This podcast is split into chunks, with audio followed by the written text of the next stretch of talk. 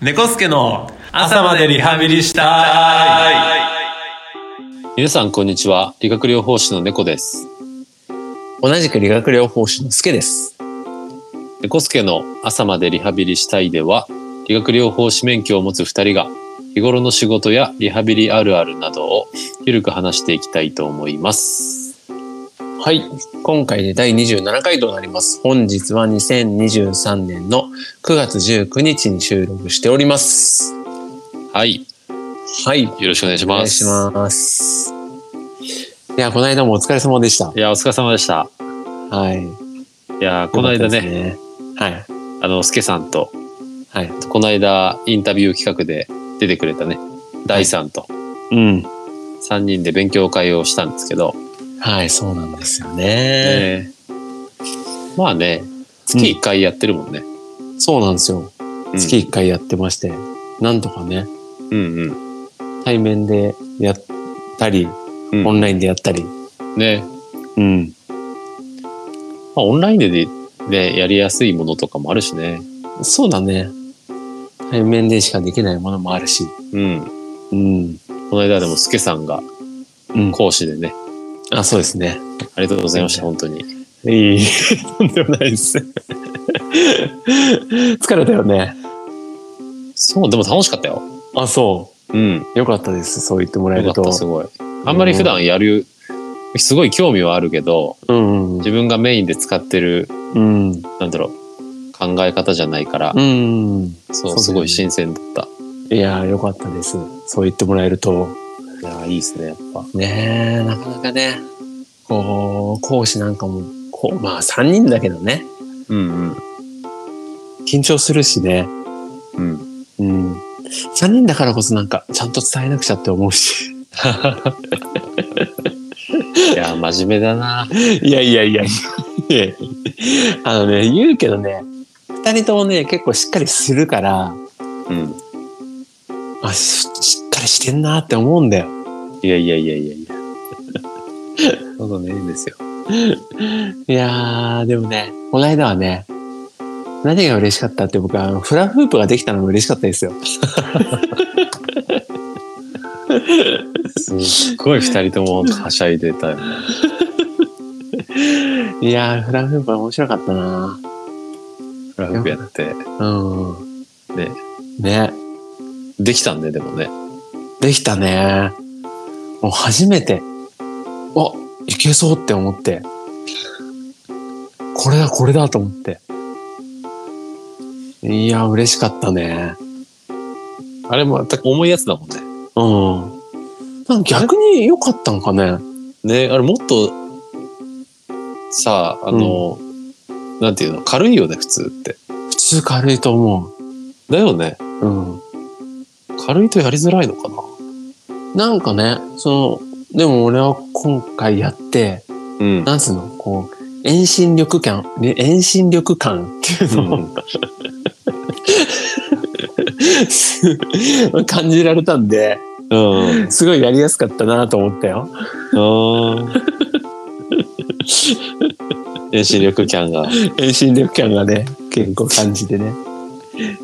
いや、でもね、あの日ね、何が良かったって、あの、勉強会した後にね、猫っちにね、ちょっとお邪魔させてもらってね。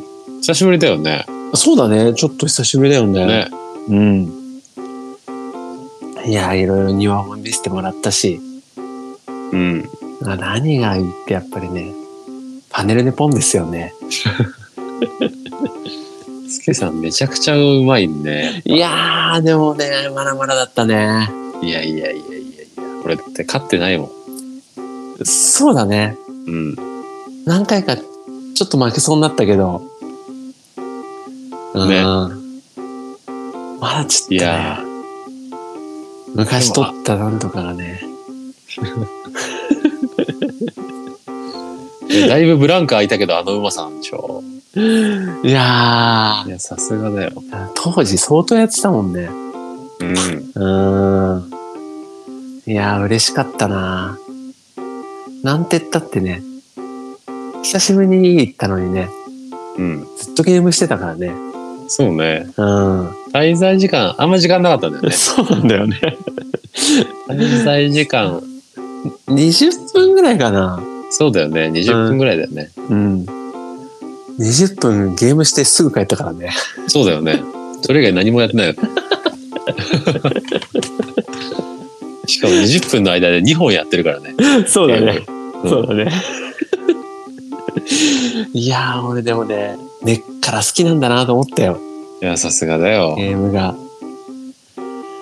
いやー、ちょっとね、またね、ぜひやりに来てください。ね。またね、タカもね、前うん話してたからね、うん一緒にやりたいですね。うん。で、うん。うあれ、タカさんもあれなんだっけん。パネポンやってたんだっけでもパネポンの話はしてないか。そうだよね。まあね、す数版の話はちょろっとはしたよね、でもね。うんうん。ねなんかマリオを持ってたよ。あ、そうだそうだ。ね。ね。いやー、それも楽しいですね。ねうん。いや、俺 F0 だったら勝てるん で。F0 勝負しましょう、今度。わかりアメました。ポンは惨敗だったけ ど。F0 もあの弱いですけどね。じゃコンあ、ピューターに勝てないんで、私。じゃあまたね、ここでね、F0 も勝ちましたと報告させてもらえるよ うに。待ってます。またお邪魔させてください。はい。はい。はい。じゃあ早速始めていきましょうか。はい。はい。えーまずはこちらのコーナーから。聞くリハビリこのコーナーでは僕たち理学療法士が患者様から実際に聞かれた質問や相談を回答と一緒に話すコーナーです。はい。えーそれでは、今回の聞くリハビリは、バランス能力って何です。はい。バランス能力ね。おーいいとか悪いとかも言われますけども、まあ、実際このバランス能力って具体的にね、何のことを言うのかっていうところね、今回話していきたいと思います。うんはい。はい。まあ、具体的にはね、バランス能力は、うん。まあ、5つの機能で決まるって言われてます。はい。はい。まあ、一つ目が平行機能って言って、うん姿勢が崩れたら、こううん反射的にね、こう修正するとかの、うまあ、ん神経による機能うんと反。射による機能うん。ですね。はいはいはい。で、二つ目が感覚機能って言って、うんこれはもう、あの、皮膚の感覚とか、関節の感覚とか、うん。あとは見た情報とか、聞いた情報とか、うんそういう感覚。おーまあ、バランス、立ってる時のバランスで言うと、例えば足の裏のうん感覚とかっていうのも、うん。うんうん。この感覚機能にはいはいはい。当てはまりますかね。はいはいはい。ですね。ねで、3つ目が運動機能。うんこれはね、うあの筋力とか、うあとまあ姿勢とか、うんあと柔軟性とかうんっていうようなうん。機能。はい。で、4つ目が認知機能。うこれはこう、まあ、自分がバランスをこう崩しちゃってるっていうことを認知するための機能うん。ですね。で5つ目が環境うんで、これはまあ結構イメージしやすいかなと思うんですけどうん。例えば床の材質とかうん。あと床がこう例えば斜めになっちゃってるとかはいはいはい。あとは、うん、その場の明るさとかうん。そう明るいとこだとバランス崩しづらいけどうん。暗いとこだとこうちょっとバランス崩しやすいとあか、あ、はいはい。そうそうそうっていう感じですかねうん。結構多いですよね。そう5個。うん。まあ難しいよね、この辺の内容は具体的に言うとね。そうだね。ざっうん。くり言うとこの5つに分けられて、うん、さらに5つの中でも分かれる感じだもんね。そうだね。うん。そうそうそへう。ー。いや、環境とかっていうのは、そっか。あの、なんつうの砂利道とか、うんうんうん。そういうとこでも違うってことだよね。そうだよね。砂利とか、アスファルトとか。うん。うん。そう、いろいろあるよね。そう。まあね、それで、こうなんかこう他の機能とうん相互に関係してたりするからね。うんうんうん。ああ、そうだね。のね、環境で言うと、例えば足の裏の感覚うん。とも関係するし、うん。またそのさっきの明るさとかだと、うん。なんていうのその視覚とか、そうだね。視力ね。ね、うん。っていうところも一緒にこう悪くなっちゃったりするじゃない、うん。ねえ、そういうところで。で、うん。そうそうそう相互に関係してるような感じですよね。そうだね。どれか一つが飛び抜けて良ければいいってもんでもないしね。うんうんん。逆にどれか一つがね機能が落ちちゃうと、うんガタッと悪くなっちゃうようね。ん、確かに確かに。いや、それこそバランスよく、うん良くい、ないといけないってことですよね。まあ、その通りですね。うまいこと言いました ね。ありがとうございます。はい。それでですね、えっ、と、このバランス能力をこう何でチェックするかっていうと、まあ一番簡単なのはですよね、はい。えっ、と、片足立ちで、えーチェックを行います。うんはい。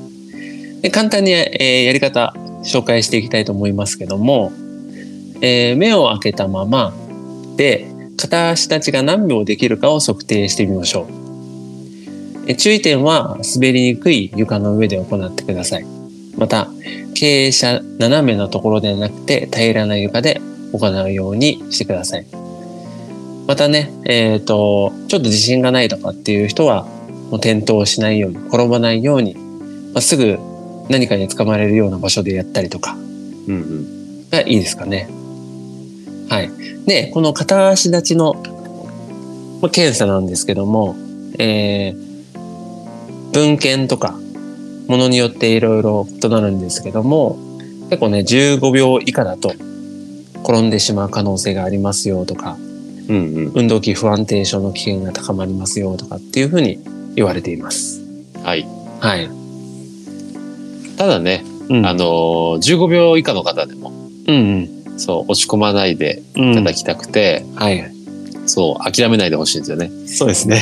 ね。うん。そうそうそう。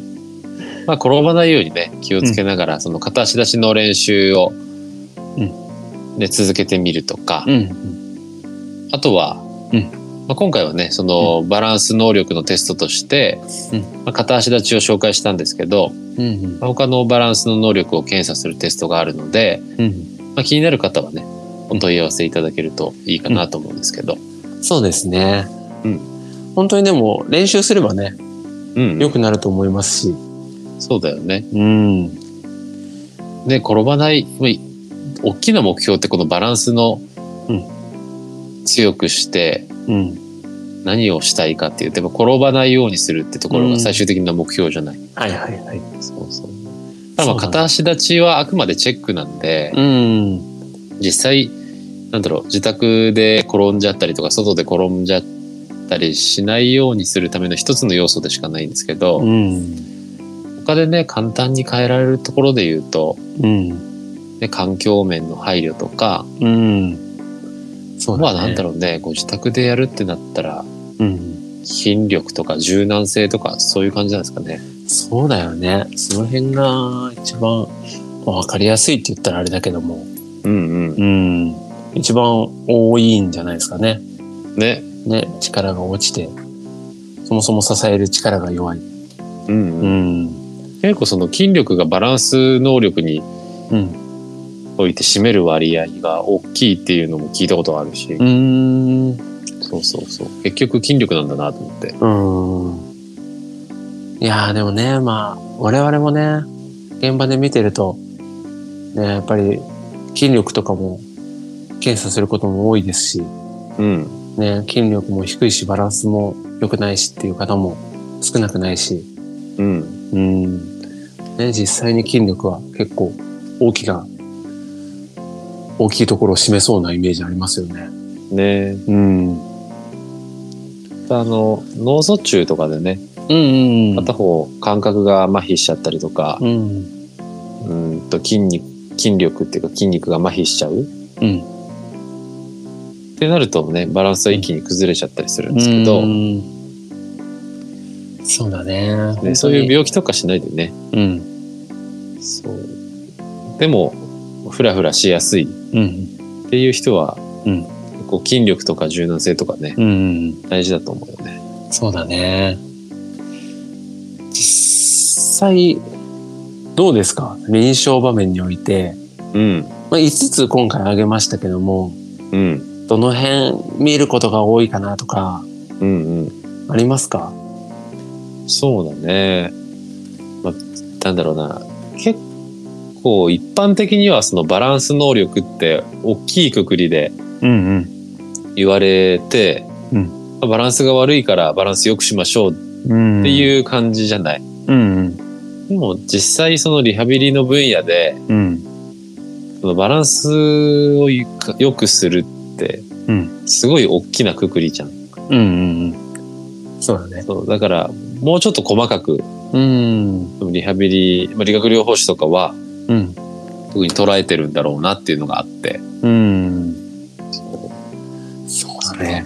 ね、その中でやる、結構まあ個人的にはやっぱその筋力、うん。柔軟性とか姿勢とか、うん。うん。あとその感覚機能うんうんのところとかうん。ですかね。あとは環境面とかか。うんうん。そうだね。いや、俺もそう、この辺かな。うんうん。筋力、姿勢、柔軟性。まあもちろんね、そうじゃない場合もあると思うんですけど、うんうん。ね、多いとしてはその辺が多いかなっていうイメージもあるし、ね、まあ関わってるね、ああ整形外科そのうだね分野がっていうのがあるからね。確かに確かに。またそれがね、中枢系の病院で働いてる理学療法士の先生とかだと、違うかなって思うけど、そうだね。うん。僕らはその辺かな、うんメインはね。ね、確かに。ね、なんか簡単に言うとさ、結構多いのはさ、こうお尻の筋力が弱くなってさ、うん。骨盤がこう、斜めに傾いちゃううんうん。とかって結構言われるじゃない。うん。で、そこからこうバランスを崩すっていうことも少なくないと思うんで、うんね、そういう筋力から見ることが、ね、多いですよね。こうことを整形外科に関してうん。そうだ言ねう。とね。うんううん。ん。またバランスを崩しちゃう病気とかで言うとね、さっきもお話ししたけど、うん。脳卒中とか、あとパーキンソン病とか、うん。パッと思いつくのはその2つぐらいしかないんだけど。そうだね。バランスまあいろいろね、他の難病とかはもちろんあるけど。うん。うんその、平行機能とかって、うん。うんうん。臨床上見ることあります平行機能はね、平行機能。イメージ的にはこうさ、あの、耳うんうん。耳のこう耳石とか、んそうい。う平行感覚を司る機能が、機能が落ちちゃってる人が、なるのかなっていうイメージがあるんですけど。うんうん。あのー、何目の動きとかうん。で見ることはあるけど、うん。その前、ちょっと難しい話になっちゃうけど、うん前提機能とか、うん。うーんあとは過去にめまいを経験したことがあるとか、うん。あの、フラ、なんだろう、血圧によるめまいじゃなくて、うん。耳の病気でのめまいとか、はいはいはい。そういう過去の経験とかがあると、うん三半規管の機能って落ちちゃううんからさ、そう、それのチェックとかはするかな。なるほどね。まあもちろん過去の病気を聞いたりとか、うん、実際の目の動きを追って検査をするとか。うん、うん。うん。そっか。そ目うだね。耳で言うと、メニエール病とか。そうだね。うん。あとは、まあ、その自責で言うと、あの、良性頭位発作性めまい症っていう、うん。 BPPV っていううん。のは、その自責によるめまい。うん。そこでバランス崩しやすいのもあるのかなとか、はいはいはい。あとは結構神経系見るかな。その感覚、うん。その測定。そうだね、測足の裏。定。そうだね、測定感覚とか。うん。ね。まあ本当にいろんなところを見ながら、バランス能力を見ていくっていう感じで、うん。ですよね。そうだね。うん。うん。意識しやすいとこだと、患者さん自身が意意識しやすいとこだとあれだよね。環境面だよね。あ、そうだね。環境面はね。廊下を、そう、廊下をすごい暗い環境にしないとか、うん。通るとセンサーで光がつくとか。ああ、はいはいはいはい。確かにね。夜トイレに行った時に転んじゃうとかも聞くしね。うん、そう、多いんだよね。うん。はあとはちょっとした段差とかね。いはいはい。あとは冬とかだと、おこたつのね、布団とかね。ああ、多いですね。多いです。ね、多いよね、あれね。うん。ねえ、そういうところね、気をつけてね。直接バランス機能っていうかもうそれってなんか危険の管理とかになるうんとこもあるけど、まあね。まあ材質っちゃ材質だよね。そうだね。うん。ね環境によるとこだよね。うん。その辺はね、うんうん。もうすぐ直せるところというか。うん。うんそういうとこも聞くいやー、まあ、そこまで詳しくは聞かないかもしんないな。うん。うん、まあそういう、転んだっていう話を聞いたら、うんそういうところも関係するんでとかっていう話もするけど、うん。ううん。ん。結構聞く。まあ人によるかな。転びやすそうな人は、うんリスク管理としてはうん。最初に聞いちゃうかもしれない。ああ、はいはい。ちょっとずけずけ家の中のこと聞いちゃうって申し訳ないけど。うん。うんうん。ねえ、まあその辺はね、本当に何かあってからじゃ遅いっていうのもあるからね。そうそうそうそうそう。骨折とかしちゃうとね。ねうんマイナスになっちゃうからえ、ねえ。そうだよ、本当だよ。ね、ん頭とか打っちゃうと嫌だしね、うん、本当に。うん、悲しいもんね。あの、リハ、転んじゃって折れちゃったから、リハビリお休みしますとか、うん、連絡が来ると悲しいもんね、かなり。ね嫌だ嫌だね。では、本当にね、えーバランス能力が低いと転びやすくなってしまい、思わぬ怪我につながります。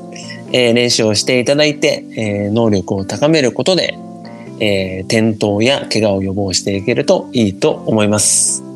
はいはい。えー、ということで今回はバランス能力について説明しました、はい。少しでも参考にしていただければと思いますはい。それでは次のコーナーに行きましょう。はい猫助のこだわりえーこのコーナーでは我々猫助が日常業務の中で特にこだわりを持っていることをお話しします。はい。それでは今回のこだわりは、学生指導のこだわりです。はい。はい。まあね、前回はね、うん後輩指導のこだわりってことで、うんまあ、後輩の指導にあたって、うんまあ、どんなことを意識しているかっていうところうん。うん。 2人のことをね話したんですけど、はい。まあ、今回はその続編というかうん、うん。その学生のねうん指導のこだわりを話していければいいかなと思います。はい。えー、今まさにね、うちの病院なんかも実習生来てますけども、うんうんうん。あのーね、理学療法士の学生って実習に病院とか施設とかいろんなところに実習に行くんですけども、うんあのー4年生最後の実習になると2ヶ月近いのを2回ぐらいやるんだよね。そうだね。まあそれも正確には学校によってちょっと違ったりはするんだけども、うん大体そんな感じですよね。うんはい。で、まあこう指導方法とかも、まあ、ちょっと病院によって違うところもあるかもしれないし、うんこう、要請、こう、学校側からこうしてほしいとかっていうのもちょっと違うかもしれないんですけど、うんうんね、まあそれでも自分の中で何かこだわりがあればね、っていうところですけども。うんはい。どうですかああそうだね俺もしばらくうん。学生指導してないんでうん。なんとも言えないけど、うん。去年まではしてたので、うん。そこを思い返すとね、はい。前もちょっと言ったかもしれないけど、うん。なんか実習を通して、うん大きなテーマは、はい。なんか理学療法を好きになってほしいっていうのが大きいテーマであって、はいはいはそい。いいですね。う。やっぱり、なんだろうな実際、4年生になっても理学療法士にそのままなるのか、うんあんまり好きじゃないけど、とりあえずうん。実習来てますみたいな、こうん。の、そうは言わないけど、うん。うん。なんだろうな、やる気とかでそう感じる子ってやっぱいるじゃん。うん。うん。そうはいでもそういう子でも、なんか目指してきたわけだから、なるべくこう、なんていうの、うんこんなにやりがいがあって、うん。いい職業なんだよっていうのを、うん。 2ヶ月の中でも感じてほしいっていうのが大きな目標かな。はいはいはい。大きいところで言うとね。そうそうそう。ん。もちろんね、細かいところは、さっき、スケさんが言ってたように、ある程度のこの教育の水準みたいのはあるんで、うん。そこにのっとってはいくんだけど、うん。うん。大きな目標は、俺の中ではそれはずっとあったんで。ああ。いや、大事なことですよね。そうん。こう、自分たちがね、将来なる職業が、どんなものなのかっていうのがね、う。うん。実習で、ね、本当見えてくるとこもあると思うんでね。うんうん。うん。そうなんかね本当にそれはいいところ見せてあげたいですよね。うん。うん。そのためにはこう自分が楽しく仕事しなきゃいけないなっていうのがあったんうで、ん。うん。その患者さんと話してる時とかも、うん。あと他のスタッフとか話してるところとかも含めて、うん。結はい。構意識してたかな。うんその学生がいる期間は特に。なるほどね。うん。うん。あもうスタッフの中の患者さんとの関係性だけじゃなくて、うんうん。職場内でのやりとりも意識してた。うん。うーん。他の部署を見学しに行ったりとか、うん。そうそうそう。あとは学生を交えて、ジムさんとかとこう、うん。話すこととかあったりするんだけど、そうそうそう。へーそういうとことかかな。あと先生に、お医者さんと話したりとかうん。したときに。そうだね。うん。うん。ものもちろん学びに来てるっていう学生のスタンスは変えないんだけど、うん。その中でも、なんだろう。やりがいとか、うん。そうだね、楽しさとかうん。をなるべく感じてほしいかなっていう。はいはいはい。いやー、大事だよね、本当に。うん。うん。何せなね、うん。うん。いや、本当にさ、自分が将来なる仕事をしてる人たちがつまんなそうにしてたらね、うん。ああ、この仕事、本当に目指していいのかなって思うしね。そうそうそうそう。うん。あとはこう辛いこととかさ、あの嫌なことって多分仕事をした後、誰しも感じるじゃん。うん。そう。それをあえてうん。学生のうちに見せる。まあ知るのは大事だけど、うん。ね。でもそこ以外のところもあるんだよっていうのを、うん。なるべく知っててほしいかなっていそううだよね。うん。希望ですかね。はいはいはい。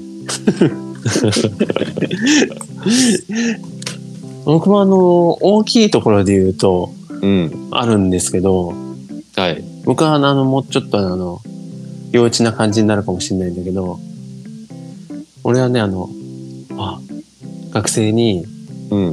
PT ってすげえなって 思わせるような、うんうんな実習にしたいなと思ってますね。うん。うんうん。うん。まあそれは本当に治療技術とかもそうですし、うん。ね、コミュニケーションとかもそうなんですけども、で、やっぱりこう、PT の奥深さを知ってほしいというか、うんその奥深さにを面白いと思えるようなうんうんうん風にしたいなっていうのもあるかな。うんうんうんうん。ねなんか、こう、PT の学生とかってほとんどさ、座学で、座学座学で来て、急に実習に行くじゃないうんだからなんか現場のイメージがつかない人も多いと思うんだよね。うんうんで、現場のイメージがつかない中で、なんとなく知識だけが入ってくるから、まあそれを、ね、つなげるっていうのも、実習の大事なことだと思うけども。うんうん。ね、そこで、まだまだ、まだまだ足りないぞっていうのを、思わせるっていうのもあるし、うんもっと知れたらもっと面白いぞっていうのもうん教えてあげたいなっていうのがあるかな。うんうんうん。そうすごいなっていうのはあったな俺もちょっとね、あるうん。まあそんなのがあってもいいかなって思いながらやってるかな。いいっすねうん。まあ、それにはね、それなりのあの、かっこいいところというか、思わせるようなことをしないとダメなんだけどね。うんうんそれはあれなのそのどういうとこでなのその、う治療技術的なところなのかとか、うん、はいはいはい。とコミュニケーション、うん。患者さんとのコミュニケーション的なところなのか。うん。あ、まあ、それはね、多いのはやっぱり患者さんとの関係性の中だよね。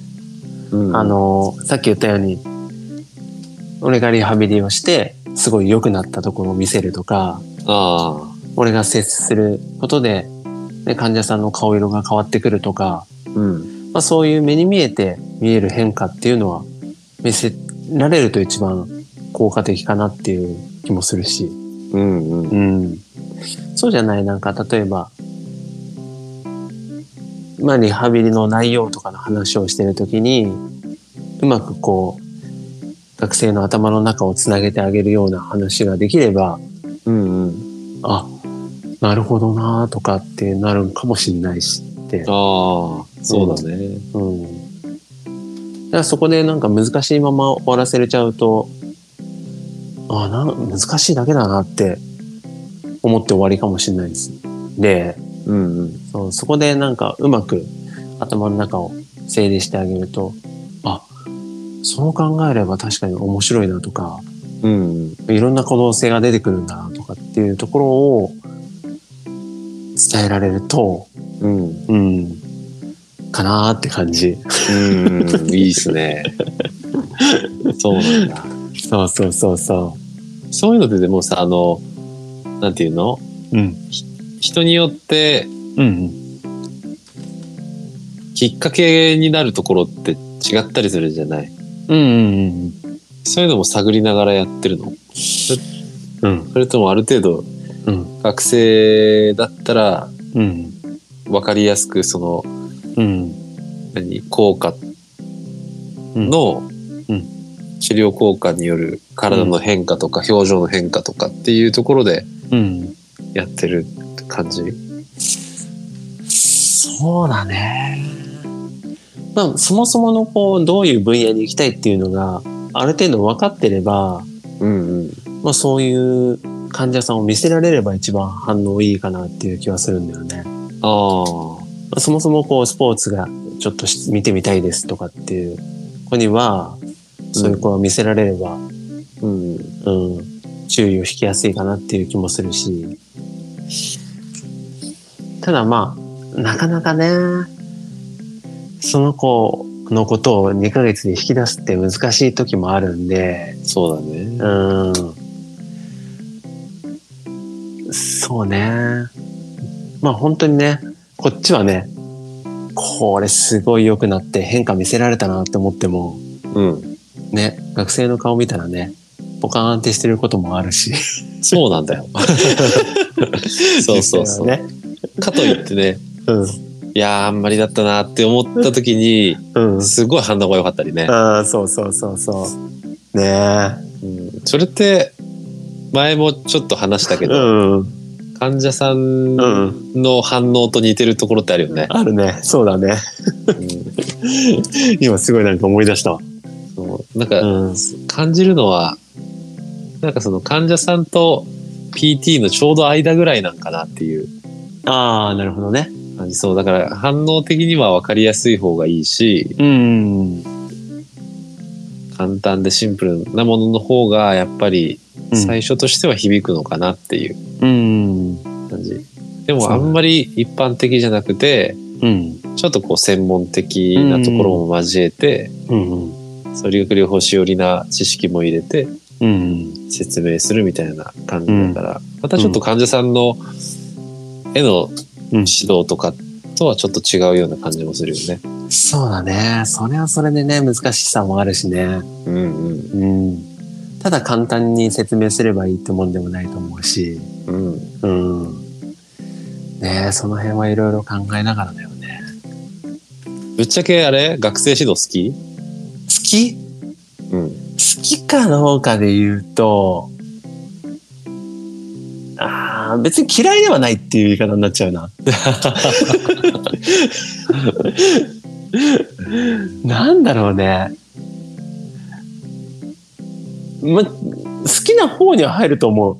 うんうんうん。 なんだろう。好きって言い切れないのはなぜかわかんないんだけど。うん うん。あ、でも好きだな。好きだ。好きな方だと思う。うん。どう俺好きだよ。ああ、そうだね。うん、結構やっぱ悩むところはあるけど、うん、うん、うん、学生指導は好きかな。うん、そうだね。 まあいろいろ気を気を使わなきゃいけないところもある じゃそうなんだよね。そうだね。そうそうそうそうそう、ね。まあ、そういうところを省いて、うん、考えるとそうだねうん。そうだめねんどくさいところとか考えないでまあ、学生指 導そうだね。好きだけど、年間1、2回でいいかなっていう感じはする。うん、まあ他の業務もあるからねそうそうそう。4、5回とかって言われるとちょっときついかなって。そうだねうん。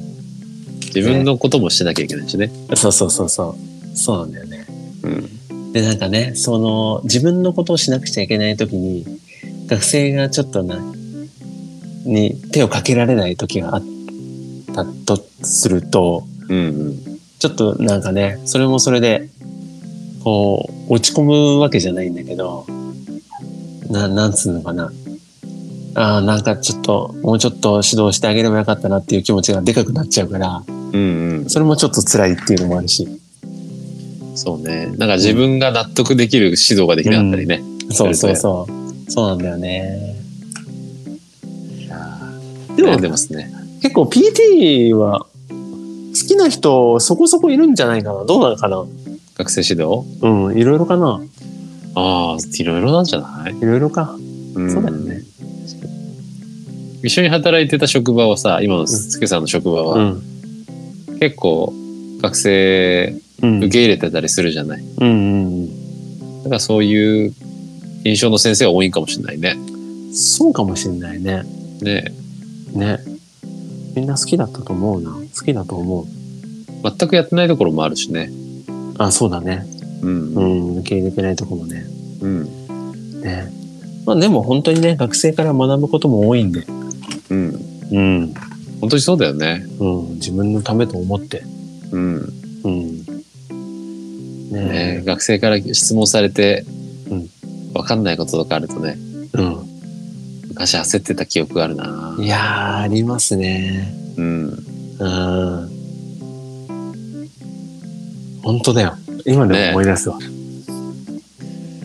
ね、同時にでも、こう勉強、こう自分がね、勉強していってね、うん。なんかあの時のあの学生に間違ったことを教えちゃったかもなっていうのもたまに思い出すんだよね。ああ、そうなんだ。うええん。なんか全然違うこと言っちゃったかもしれないと思って、頭の中で、ごめんって思うしかできないんだけど。ええそう。指導内容とか覚えてるんだね。あ、なんとなくだよ、なんとなく、本当に。うんうん。なんとなく、違う、なんかこう、俺が学んだ時に、うんそれってあの人の患者さんで言うとね、うんうんあの患者さんのこういうところに、何当てはまるなっていうところあるじゃん。うんうんそういえばあの人って 学生と一緒に見てたな。そう考えるとあの時話してたのちょっと違ったなとか。ああ結果的に そうそうそうそうそああう。うん。そのくらい回り回って思い出す程度だよ。うーんね、そっかそっかいや、本当勉強になります。ねうん。えいやみんなうん。までも今学生あれか今実習中かあ、そう、ちょうど実習が始まってきてますね。うんうん。学生の皆さんはね、大変だと思いますけど、うんうん。ぜひね、頑張っていただければ。そうだねうん。理学療法士の先生も頑張ってますからねうん。面白いですから。ね割とあの、緊張するところもあると思うんで、 ねズバズバ質問していってもらえればえうんいいと思いうんます、ぜね。ひよはい。ろしくお願いしますはいはい。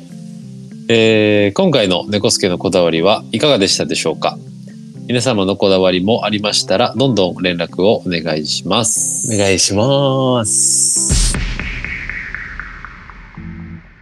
はい。それでは今回も聞いていただきありがとうございました。次回ナンバー29では、土踏まずの役割についてお話ししたいと思います。はい。はい。しますね。ありますかえ、土踏まずあります右は、右ははい。ある左がね、もともと島津あんまりない方なんで。うーん。そうそうそう。はいはいはい。あった方がいいですよ。あれなん ですよ。ん患者さんに説明するときに結構役立つんで。ああ、こっちがあっ右と左でね。て、 そう、こっちがあって、こっちがない、これがない状態です。ああ、それいいね。そう。それ言うと俺ね両方ないからねそうだよね。あんまりね大きい声で言えないんだけどねねその辺の話を。そうですねはい。していきましょはい。